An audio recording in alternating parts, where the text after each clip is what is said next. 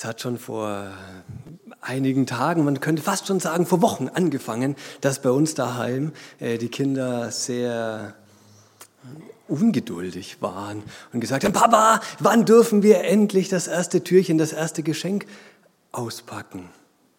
Dann muss man denen immer sagen, ah, es dauert noch, erste, es ist noch ein kleines bisschen bis dahin. Und inzwischen, 1. Dezember ist vorbei, wissen wir alle, man durfte schon ein paar Türchen aufpacken und es ist jeden Morgen das Gleiche. Die, das muss mit das Erste sein, was an diesem Tag passiert. Im Adventskalender nachgucken, was da denn eigentlich drin ist an schönen Dingen oder was man denn damit dann alles machen kann. Adventskalender, eine, ein, ein Garant für leuchtende Augen, könnte man sagen. Zumindest bei den Kindern. Ist auch eine sehr gute Zeit oder eine gute Erfindung, um Zeit zu zählen, in irgendeiner Weise messbar zu machen. Denn wenn man jetzt sagen muss, hast du auch noch 17 Mal bis Heiligabend, äh, das kann man sich einfach nicht vorstellen. Wenn man jetzt 17 Türchen hat, die noch zu sind, man sieht das große Ganze, merkt, es wird immer ein kleines Stückchen weniger, super. Eine richtig gute Sache für Kinder, für die Eltern auch, aber die kriegen ich zumindest manchmal einen kleinen Schrecken, wenn ich denke, oh, die Zeit wird immer knapper, ich muss tatsächlich noch ja manches bis dahin tun, bis es dann soweit ist, der heilige Abend. Und so ist Adventszeit irgendwie eine, eine Zeit, in der vieles äh, zu tun ist, in der vieles, vieles Schönes ist. Adventsmarkt, super Sache.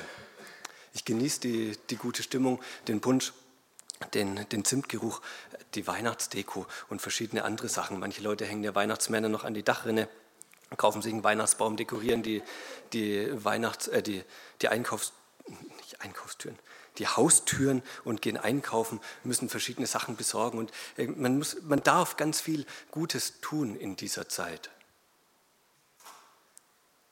Und es ist klar, darum geht es eigentlich gar nicht. Es geht ja nicht vornehmlich darum, ähm, das Haus zu putzen oder Vordermann zu bringen. Das, man man macht es ja nicht aus, aus Selbstzweck. Es ist natürlich völlig klar, dass es äh, zur Vorbereitung auf den Heiligabend dient. Und dass an Heiligabend, dass man auch dafür manches vorbereiten muss. Welche Gäste lädt man ein? Wann trifft man denn wen am geschicktesten, um die Geschenke irgendwie zu übergeben in der Familie, weil es schwierig ist, dass mal alle auf einem Haufen sind? Da muss man manches organisieren, bis es dann endlich soweit ist. Der Heilige Abend ist dann da und dann, dann wird gefeiert gefeiert, dass Jesus auf die Erde gekommen ist, dass Jesus Mensch geworden ist, dass Gott selber sich von oben nach unten begibt. Das ist ein, ein echter Grund zu feiern und auch ein, ein großer Grund, sich vorzubereiten und diesen ganzen Teil Adventszeit zu nutzen, um sich vorzubereiten auf dieses große Fest, das wir jedes Jahr wieder feiern, aber eigentlich ja schon vor, vor langer Zeit mal stattgefunden hat. Aber weil so, so gut und wichtig ist, feiern wir das jedes Jahr aufs Neue. Und es ist sehr gut so. Und dafür ist auch die Adventszeit da, sich vorzubereiten auf diesen Abend mit vielen guten Dingen und manchem, was man auch weglassen könnte und was manches dann noch anstrengender macht, Stille zu haben, sich tatsächlich auch, auch innerlich vorzubereiten. Das wird dann manchmal, du hast vorhin erwähnt, einfach schwierig, weil viel Äußeres das überlagert. Jetzt ist Adventszeit sozusagen ein, ein Blick zurück auf die Feier, Jesus ist gekommen. Jetzt soll Adventszeit aber auch ein Blick nach vorne sein, auf das, was da denn noch kommt. Denn Jesus ist einmal auf diese Erde gekommen als Mensch und er wird wiederkommen als Herr. Als Herrscher wird er wieder auf diese Welt kommen. Wann das genau ist, wir hatten es vor kurzem mal davon, man weiß es nicht. Man kann es nicht genau sagen an diesem, diesem, an diesem oder jenen Tag, das wissen wir nicht. Und weil es schon so lange her ist, ist vielleicht dieser Aspekt auch ein bisschen in, Ver, ja, in, den, in den Hintergrund gerückt. Und deswegen gut, der Bibeltext für heute, der soll dieses Warten, diese Sehnsucht auf Jesus, der, der tatsächlich mal noch wiederkommt, ein bisschen zum Ausdruck bringen. Jetzt ist der Bibeltext aus dem Hohen Lied der Liebe ähm, und da geht es in erster Linie eigentlich nicht um Jesus, sondern es geht um zwei Menschen, Mann und Frau, äh, Verliebte, Verlobte, die Sehnsucht nacheinander haben. Und jetzt gibt es aber ganz viele Leute, die legen das auch auf Jesus aus, auf Jesus und die Gemeinde, auf Jesus und, und mich. Wie, wie stehen wir denn in Beziehung miteinander? Und das ist eine sehr spannende Sache. Wenn wir das mal miteinander lesen, diesen Text, vielleicht kann man das im Hinterkopf mal behalten und, und versuchen mitzuhören, mitzudenken. Ich lese aus Hohenlied, zweites Kapitel von Vers 8. Da ist die Stimme meines Freundes, sagt die Frau. Siehe, er kommt und hüpft über die Berge und springt über die Hügel. Mein Freund gleicht einer Gazelle oder einem jungen Hirsch. Siehe, er steht hinter unserer Wand und sieht durchs Fenster und blickt durchs Gitter. Mein Freund antwortet und spricht zu mir, Steh auf, meine Freundin, meine Schöne, und komm her. Denn siehe, der Winter ist vergangen, der Regen ist vorbei und dahin. Die Blumen sind aufgegangen im Lande, die Zeit des Singens ist gekommen und die Turteltaube lässt sich hören in unserem Lande. Der Feigenbaum hat Knoten gewonnen und die Reben duften mit ihren Blüten. Steh auf, meine Freundin, und komm, meine Schöne, komm her.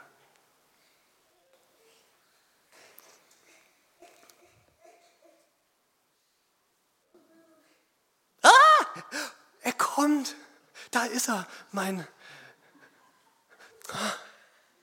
Dann springt das Herz. Man sagt im Deutschen nur siehe. Aber eigentlich sind, ah, jetzt dauert es nicht mehr lange. Er springt schon darüber. Ich sehe ihn. Der macht nicht noch Halt bei der Wirtschaft, trinkt noch ein Bierchen und macht sonst irgendwie, geht noch zu Freunden. Nee, der kommt hierher. Das ist, das ist mein Freund. Und guckt ihn, oh, schaut ihn euch an. Das ist doch, manche Leute, das darf man jetzt hier, also in der Bibel wird man das nicht sagen, aber Sexiest Man Alive, das ist mein Mann, das ist mein Freund, das ist, yeah, das ist der Knaller. Auf den warte ich und jetzt ist es endlich soweit. Der steht schon fast vor der Haustür. Nee, guckt noch durch die Fenster, sucht mich, schaut durch jedes Fenster. Ich bin innen drin und ich merke, oh, das ist herausragend, was da passiert. Man kann sich das förmlich vorstellen, wie er durchs Fenster guckt nach seiner Freundin, seiner Verlobten, Ausschau hält. Und sagt, wo bist du? Komm raus. Wir gehören doch zusammen.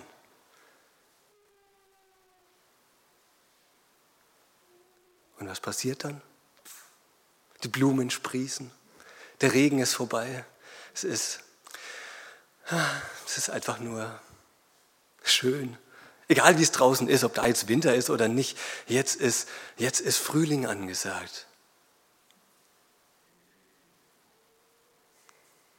So kann man es lesen. So steht es auch da.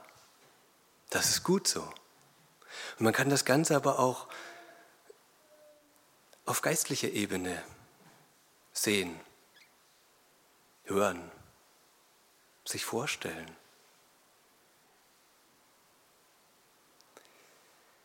Da ist dieser Gott, da ist dieser Jesus, der, der herkommt, der keine großen Umwege nimmt, sondern er herspringt zu mir, der mich sucht. Wo? In meinem Haus, da wo ich bin. Nicht irgendwo, sondern der genau weiß, wo ich bin. Weiß er es genau? Er schaut ja durchs Fenster, er lugt da durch, als ob da irgendwie noch so eine Art Schleier ist, als ob da noch was ist, was uns äh, was trennt. Eine, eine Wand, eine Mauer. Und trotzdem ist völlig klar, die beiden sind schon, die sind nicht nur verliebt, die sind verlobt, die gehören zusammen. Da ist eine Verbindung, die kennen sich, die wissen, oh, die Stimme, die kenne ich von meinem Verlobten. Ich kenne ihn. Ich weiß, wer da draußen steht.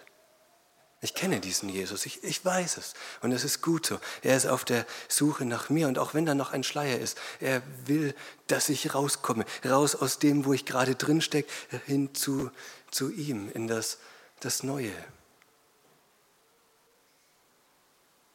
Er wird wiederkommen, wird mich holen raus aus dem hin in die Ewigkeit. Und dann passiert das, was hier so wunderschön beschrieben ist. Die, die Blumen sprießen, der Mensch singt, die Tiere frohlocken. Ein, ein paradiesischer Dreiklang. Der Mensch steht in der Mitte von diesem Ding. Da ist, da ist Leben. Nicht nur vom Äußeren her, sondern weil Jesus selber Leben ist. Er holt mich raus aus diesem Ding. Und dann ist dann alles andere, das ist dann vorbei. Da gibt es dann keinen, keinen Schmerz mehr, keine Diskussionen um irgendwelche Gaspreise, keinen Krieg, keine Krankenhausüberfüllungen. Da gibt es keine Klimakonferenzen oder Klimaaktivisten mehr, keine Depressionen, keinen Spreisel, keinen Bluterguss, einfach nichts mehr, was mich irgendwie auch nur in irgendeiner Weise leiden lässt. Da wird dann nur noch Leben sein. Leben in Hülle und Fülle. Verliebte Leute können das für einen gewissen Zeitpunkt in der Zeitphase des Verliebtseins richtig gut nachempfinden. Da ist alles andere ausgeblendet, aber trotzdem noch da.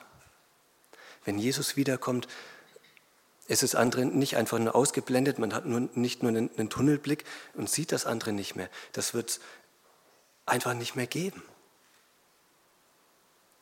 Das wird richtig gut. Leben, Freude, Lachen, Friede, ein äußerlicher und ein, ein innerlicher.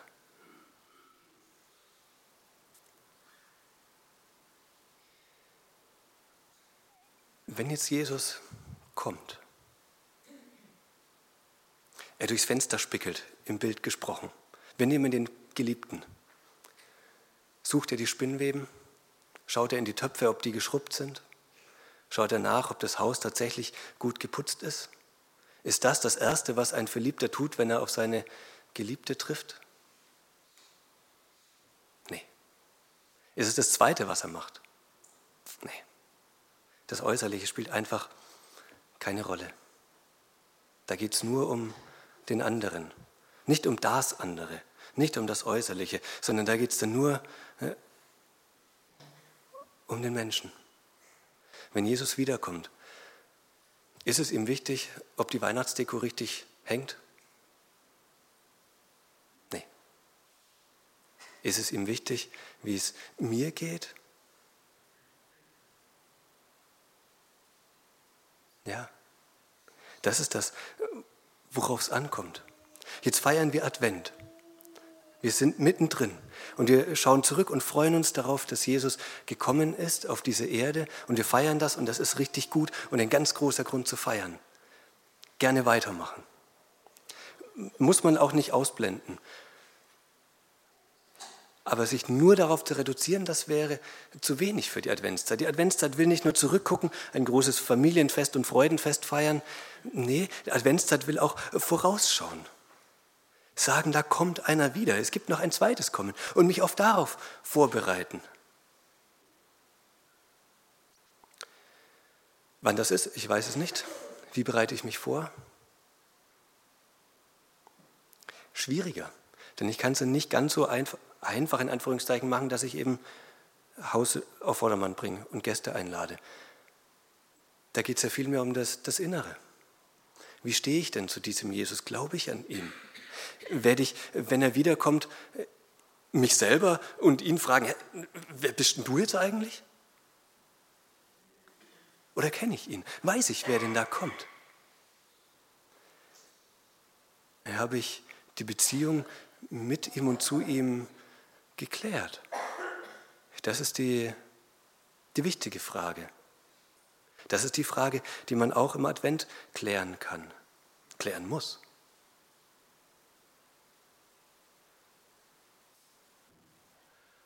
Und wenn ich die kläre, und das ist das Faszinierende, dann gibt es das erste Kommen, Jesus ist auf diese Welt gekommen, als Mensch. Es wird das zweite Kommen geben, die Wiederkunft. Dann wird es herausragend. Und wenn ich mich darauf vorbereite, passiert das dritte Kommen von Jesus. Heute, hier in mein Leben, wo ich merke, oh, da, da ist ja schon ein, ein Vorgeschmack von dem, was dann mal noch kommt. Das Beste, das kommt erst noch. Und Jesus will in mein Leben. Und mit dem, dass er in mein Leben kommt, bekomme ich einen kleinen Vorgeschmack auf das, was denn dann mal Wirklichkeit wird. Wenn der, der Schöpfer in mein Leben kommt, wenn der kommt, der, der mir vergeben kann, der mir vergeben will und das auch tut. Wenn der in mein Leben kommt, der, ja, man, Kinder würden sagen, er ist ein Superheld, weil er Superkräfte hat. Komisches Bild und voll richtig. Er ist nicht der, der mich aus allem rausholt, aber er ist der, der mitgeht. Er ist der, der tatsächlich was ändern kann, der, der Wunder tun kann. Der kommt in mein Leben. Er ist der, der mir zuhört, der mir einen Wert gibt, der mich tröstet, der alles ist. Ein kleines bisschen kann ich ihn hier schon kennenlernen, manches von ihm wahrnehmen. Dann wird es noch herausragend. Heute geht es schon los, wenn ich mich darauf vorbereite. Und dann ist die Frage, will ich das denn? Im Bild gesprochen, der Geliebte steht draußen, ruft, meine Schöne, meine Freundin, meine Geliebte, komm raus. Nö. Sie könnte sagen, nee, ich bin noch gar nicht vorbereitet, ich muss erst noch was auch immer tun. Oder nee, ich habe gar keine Lust. Oder oh, bei mir ist schon jemand anderes, ich brauche dich gar nicht mehr. Oder man kann da ganz viel sagen, denken und sagen, nein, ich möchte diesen Jesus nicht. Das geht. Ob es weise ist, ist eine andere Frage. Man kann sich aber auch darauf vorbereiten und sagen, oh, da kommt einer, der will mich tatsächlich haben, der findet mich gut, der ist mein Schöpfer, mit dem möchte ich auch was zu tun haben. Ich möchte mit ihm zusammen leben. Das kann man machen. Und das ist eine sehr gute, eine weise Entscheidung. Denn dann kommt er heute schon in mein Leben. Und ich kann mich vorbereiten auf seine, sein zweites, sein echtes Wiederkommen. Wie tue ich das in dieser anstrengenden, in der schönen, in der vollen Adventszeit? Vielleicht hilft der Adventskalender vom Anfang. Wenn, man, wenn ihr eine daheim habt, wir haben äh, sieben oder acht, ähm, einige, wenn man sich einen von diesen Adventskalendern nimmt und sagt, okay, wenn ich den aufmache, dann, dann setze ich mich hin, nehme drei Minuten Zeit und freue mich auf Jesus, an Jesus und rede mit ihm. Drei Minuten, direkt nach dem Türchen aufmachen. Kann man sich freuen an der Schokolade, an dem Geschenk, an dem Spruch, an was auch immer. Und dann ein klein wenig Zeit nehmen. Oder viel Zeit nehmen, spricht nichts dagegen. Das wäre eine Möglichkeit, mit Jesus in Kontakt zu kommen. Er ruft mich heraus. Er sagt, komm.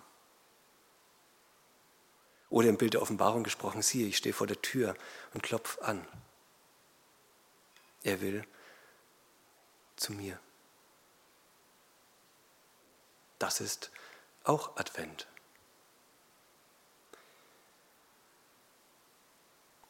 Ich lasse einen kleinen Moment Stille, dann beten wir zusammen und im Anschluss beten wir das Vaterunser. Und deswegen ähm, würde ich euch jetzt schon bitten, dazu aufzustehen.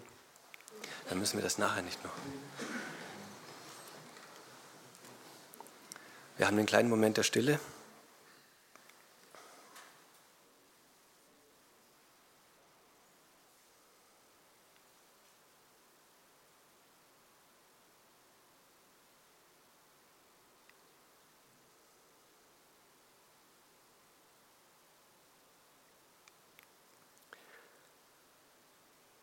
Herr Jesus Christus, wir danken dir sehr. Du bist der, der auf diese Erde gekommen ist, der Mensch geworden ist, der für uns gestorben ist und auferstanden. Und wir dürfen das feiern an Heiligabend und uns heute schon darauf vorbereiten, äußerlich und innerlich. Und wir warten sehnsüchtig darauf, dass du wiederkommst auf diese Erde, dann nicht mehr als Baby, sondern als Herr, als Herrscher. Komm bald. Mach uns innerlich bereit, begegne uns. Gib uns Zeit, die wir auch dazu nutzen, uns auf dich vorzubereiten, auf dein Wiederkommen. Du wirst uns mitnehmen in Ewigkeit und es wird richtig gut. Wir freuen uns drauf. Und gib, dass diese Sehnsucht nicht überlagert wird von, von dem, was sonst noch alles los ist. Es sind viele schöne Dinge. Danke, dass du uns gut tust an Leib und Seele. Du weißt aber auch um manche Menschen, denen es nicht gut geht. Auch weil das Äußere nicht so schön ist, weil manche Schmerzen da sind, es dunkel wird, die Jahreszeit nicht zur, zur Freude einlädt. Begegne du, tröste, hilf, nimm die Einsamkeit, gib das Menschen, anderen Menschen gut helfen können, sie trösten können unterwegs sind miteinander und Wegweiser sind auf dich hin. Du bist der Herr. Und du weißt auch um die gesamtpolitische Lage, die gar nicht einfach ist. In Deutschland mit manchen Dingen, die die Regierung tut, in, die in, auf der Welt passieren. Du, du kennst das alles. Du bist der souveräne Herr über das Ganze. Du lässt manches zu, auch wenn ich es nicht verstehe. Du behältst es in deiner Hand, führst zu einem guten Ende. Und du hast uns, als du auf der Erde warst, ein Gebet gelehrt. Vater unser im Himmel, geheiligt werde dein Name, dein Reich komme, dein Wille geschehe, wie im Himmel so auf Erden. Unser tägliches Brot gib uns heute und vergib uns unsere Schuld, wie auch wir vergeben unseren Schuldigern und führe uns nicht in Versuchung, sondern erlöse uns von dem Bösen. Denn dein ist das Reich und die Kraft und die Herrlichkeit in Ewigkeit. Amen.